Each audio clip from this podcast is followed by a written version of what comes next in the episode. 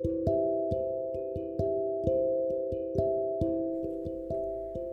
everyone, welcome to today's Bible the podcast. I'm Sarah. I deliver to today's Bible verse for you. Now, may he who supplies seed to the sower and bread for food supply and multiply the seed you have sown and increase the fruits of your righteousness. Amen. The last thing that remains is not what we have corrected, but what we have given, said Ayako Miura. In the Bible, Jesus also told how important giving is in Acts. It is more blessed to give than to receive.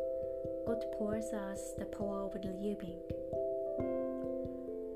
Thank you for listening. Hope you have a wonderful day.